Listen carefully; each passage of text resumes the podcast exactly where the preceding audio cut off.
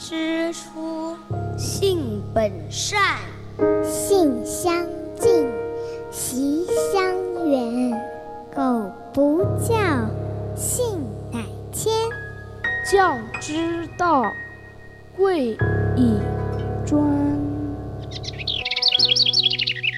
金戈铁马，不敌琴棋书画。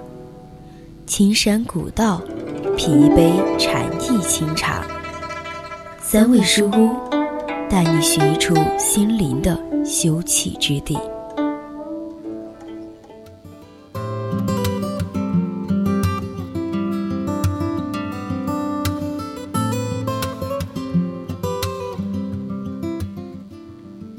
人会赖床，一半是舍不得温柔温暖，不需要思考，自由自在，想怎么打滚耍赖都没人管的环境。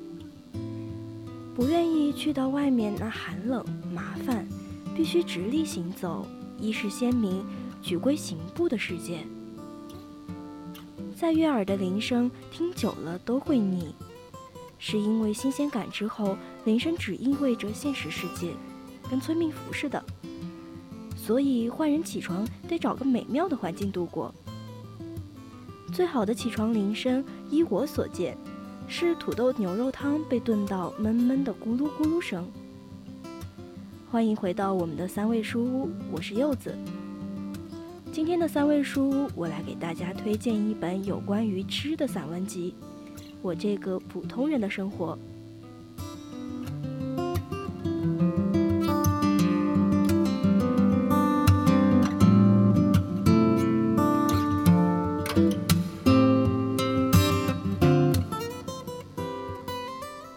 我这个普通人的生活是一本文学随笔，作者张家伟是专栏作家，活跃在豆瓣、知乎、天涯、虎扑等网络文平台。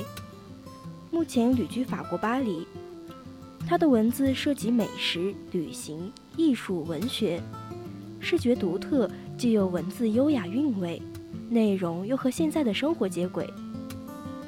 这本随笔是围绕他的日常生活，一个普通人生活中的感觉器官，用耳朵、鼻子、眼睛、嘴巴，发现平凡生活里那些给人带来独特滋味的美食、风景、文学作品和神奇的幻想。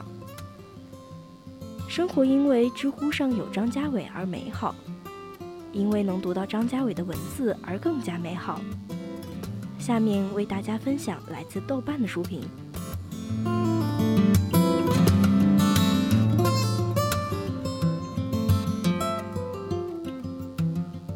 称呼是个很微妙的事情，网络上都叫张家伟张公子，我也这样跟着叫了好几年，叫得很顺口。这个称呼意外的种种语境下不违和，大概是因为张家伟的文章吧。有一种公子的气息，当然不是公子哥的那种了。首先是文艺上的才气，才思丰盛，文博多识，属于老天赏识的文学范的人。其次呢，他的文风中有自然调侃，最后他性格好，透着股温良，格外还有与生俱来的卖萌加成。他的文章本质亲民、亲切、亲厚。写我这个普通人的生活，确实就是一个江南青年的最家常的生活。后半段写到了欧洲旅居，也就是讲吃、讲喝、讲街角的狗、讲街上的小偷，毫无高大上的端倪。这普通的一切，到他的笔下就突然造化神奇，活泼与细腻，博识与卖萌，丝丝严密的扣合在一起，又有趣又治愈系。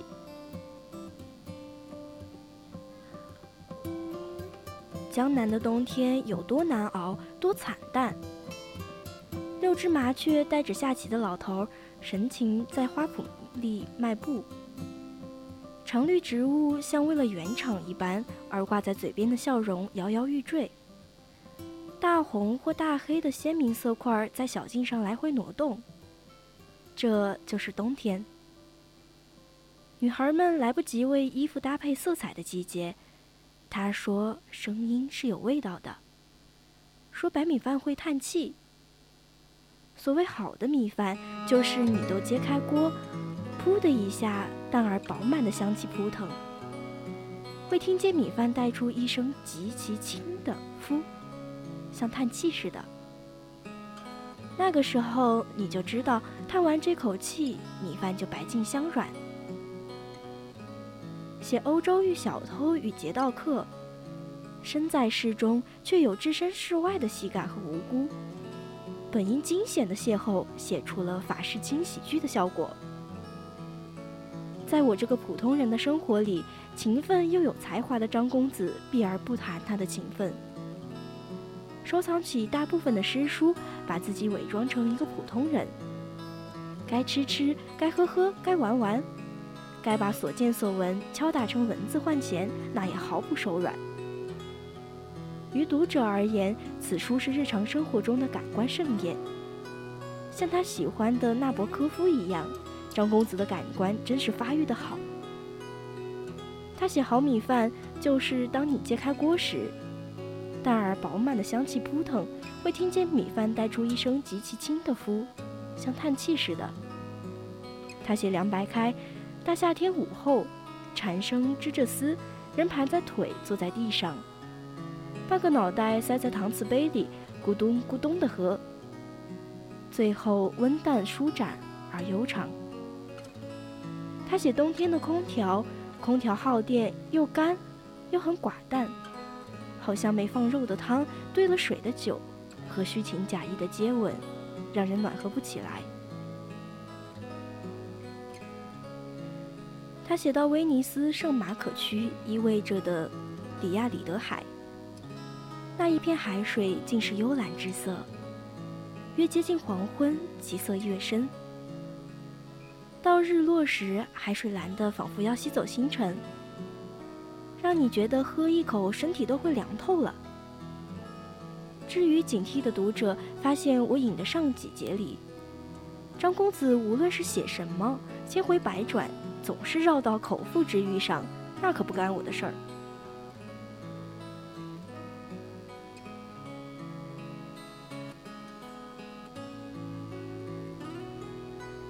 直接一点的说，这本关于普通人生活的书里，张公子展现了他感受幸福及其快乐的特别技能，以及不管世事如何变迁，要与朋友幸福快乐起来的坚定决心。这是一种纯个人现实的选择。个人主义者往往是懂得生活之后有趣的人，也是懂得个人生活最美好迷人之处。他引经据典巨多，但又不算秀学问，有一种诚恳，认真的、乐呵呵的跟读者讲故事，打比方说心得，指点着，看这多有趣的世界，多好玩的文学与历史，多好看的画与雕塑啊！像孩子慷慨地打开百宝箱，像自告奋勇跳入爱丽丝梦境的热心导游。恨不得把自己的眼睛借给你看，耳朵借给你听。这种热情劲酣，让我想起了段誉段公子。他也讽刺，但温柔敦厚，俏皮话点到为止，像一只好脾气、皎洁的猫。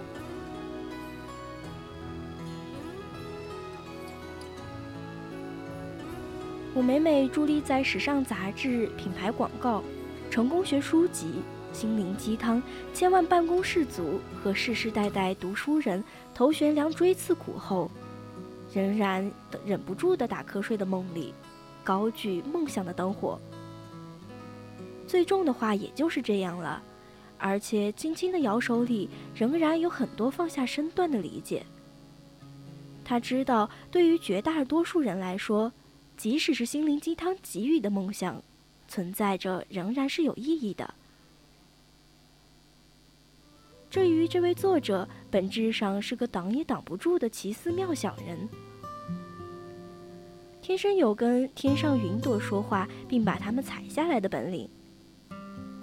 不仅自己玩得开心，还用云彩做了许多的被子枕头送人。这本书就是他给普通人用云彩做的轻暖的小枕头。